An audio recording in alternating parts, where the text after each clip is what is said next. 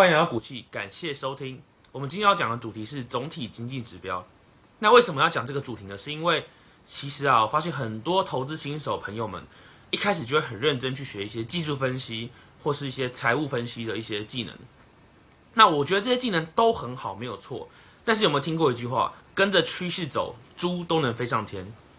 对，你要先掌握大趋势嘛，然后再来把专业的部分的技能把它补足嘛。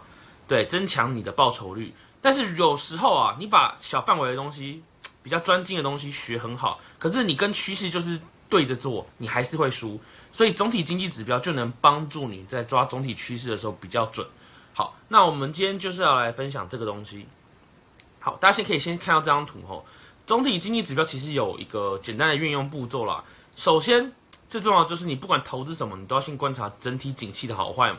那假设你今天投资的是股票、股票型基金或是一些股票型的 ETF，这时候你会想一些问题：国家的景气现在怎么样？未来的经济趋势怎么样？企业的前景如何嘛？对不对？那你要先掌握这个大方向的东西，才可以赚钱嘛。所以这时候有一种指标叫做景气指标，就是我们会用来评估的，还蛮重要的一种指标哦。那里面有很多种，我等下会做介绍。对，那当你用景气指标去分析这个国家的景气之后呢，如果这个指标是正向，代表景气很好嘛，那景气很好，代表企业赚钱嘛，那企业赚钱，股票升价的几率就会比较高嘛。这个是一个还蛮千人千人一险的道理。好，那当你把整个景气指标研究好之后，景气的趋势你稍微抓准之后呢？接下来就可以再细一点，依照你的投资标的去观察相关的指标变化。每个投资标的所属的不同产业其实都有所对应的指标哈。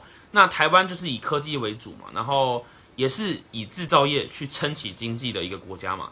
那制造业指标跟就业指标这两个东西，其实也是我在景气指标看完之后很容易去衔接的第二跟三个指标。那这两个指标呈正向的话，就代表说可能制造业订单很旺啊，出货很旺，或是消费市场很繁荣，就业人数越多，民众所得增加，你的股票身价几率也会越高。那我今天就会以这三个指标去做介绍。好，那当然还有很多很多不同的指标会用在不同的地方了。例如，你可能买债券的时候，你会去观察利率或是物价指数等等的指标；你买房地产，当然就是看房地产指标嘛。那你买外汇，你可能会针对一些国际金融指标去做研究，都有。那我们这次的主题就以股票为主。好，那本集呢，我先介绍第一个景气指标哦，那就是国内生产毛额 GDP。这个可能高中课本、大学的课本都有教到，但是这个东西非常非常的重要哦。那首先，它是一种警示指标，但是它是落后指标。那看到落后指标，先不用担心，落后指标就是指说，它只是用过去的历史数据统计出来一个结果。那当然，你用过去的历史数据，当然不是用来预测未来嘛，但它可以帮你看清过往的走势，来让你好评估未来的走势。当然不是最准，但是一定有帮助。那 GDP 这个东西在台湾啊，每季都会公布，在二五八十一月大概十五到二十日的时候，这四个月都会去公布它。那这个指标代表了什么？GDP 它反映着国家经济活动力哦。它是以国境为计算单位，所以说今天只要在台湾里面创造出来的生产毛额都会被纳入 GDP 里面。那 GDP 的公式其实很简单，就是 C 加 I 加 G 加 X 减 M。那为什么要理解这个公式？你要理解它的成分嘛。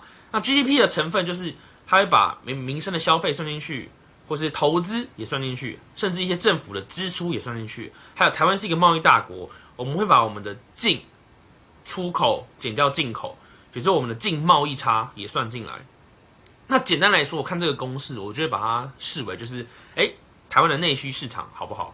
内需市场的总额加进来，还有台湾在一些可能制造业啊，或是一些不同的产业，都会投入固定资产，对不对？比如说设备、机具、土地等等的，然后这些固定资产投资有多少，我们也把它纳入。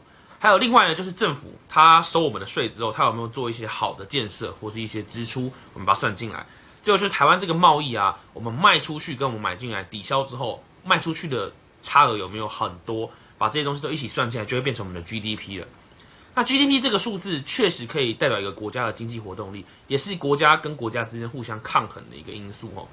例如中国在二零一九年就提出一个提振消费信心二十条政策，可能有一些比如说旧车换新车啊，或是一些能源上的奖励啊等等的。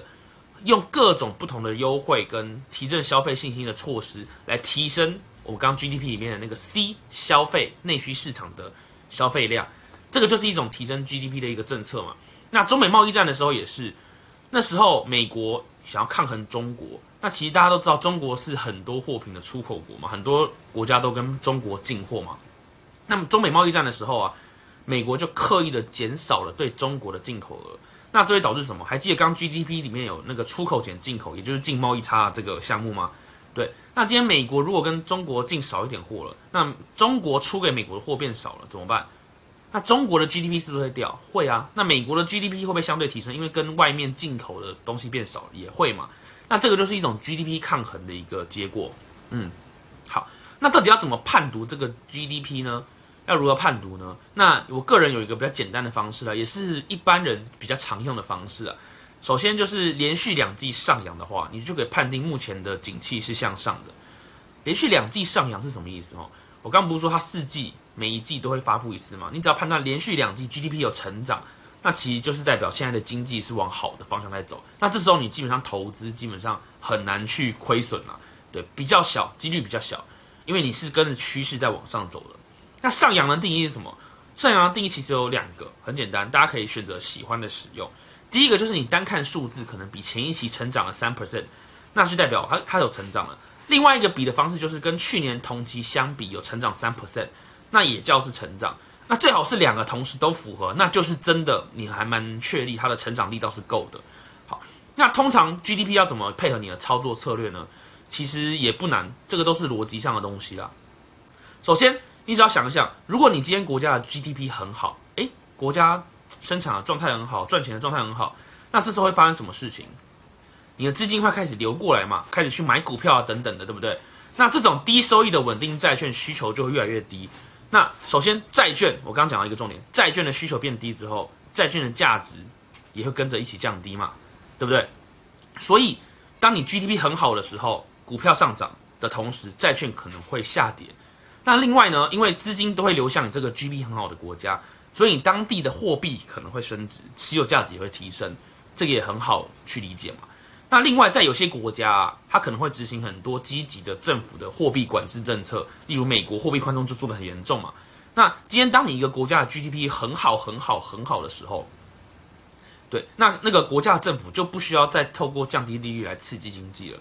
那这种时候呢，国家可能就会把，哎，之前可能在降低利率刺激经济，那现在 GDP 很好之后，它可能就会把利率慢慢调升回来，对，所以这时候股价可能也会开始虚幻。所以其实大家看到 GDP 这个总体指标怎么用？首先 GDP 成长，我们就先搭上这部车一起走上去。那 GDP 成长、成长、成长、成长，走走到极限之后呢，你就要开始观察国家政府的政策有没有开始想要放缓它了。对，大概是这样。所以你要上去的点就是，哎，你一发现可能有初步成长的时候，可能就先坐着车上上去。对，那上去之后，这个车开很久之后，或是开得很快，你不要那么急，马上再跟上。你要想想看，政府会不会有动作，让经济在趋缓。大概就是这样。那这个就是很多分析师或是很多外面的投资人，在看指标的时候会去想的一种逻辑思维。好，那我们今天就分享到这里，感谢大家。那因为时间有限。我们下一集会讲景气讯号灯，还有啊一些制造业的一些指标，什么 ISM 啊、耐久材啊、工业指数啊等等的，还有一些就业指标，我们都会在往后的集数去做介绍。那今天算是第一次这种做这种总体经济指标教学了。我知道网络上有很多那种技术分析的教学，那可是我发现网络上很少那种教你总体经济，让你看大格局的那种教学。所以我拍这部影片当做手册尝试，喜欢的朋友可以订阅。也可以支持我们按个赞。那如果我发现大家其实对这种议题还蛮有兴趣的话，我就会继续拍这种总体经济指标教学。好，那我们最后还要讲一个，就是这个国内生产毛额 GDP 要怎么去找哦？那以台湾为例，我们可以去中华民国统计资讯网，还有行政院主计总处这两个网站都可以去找到。然后点进去之后，基本上你很快就可以发现 GDP 这个数字了。对，非常简单。好，那我们今天就介绍到这里，感谢大。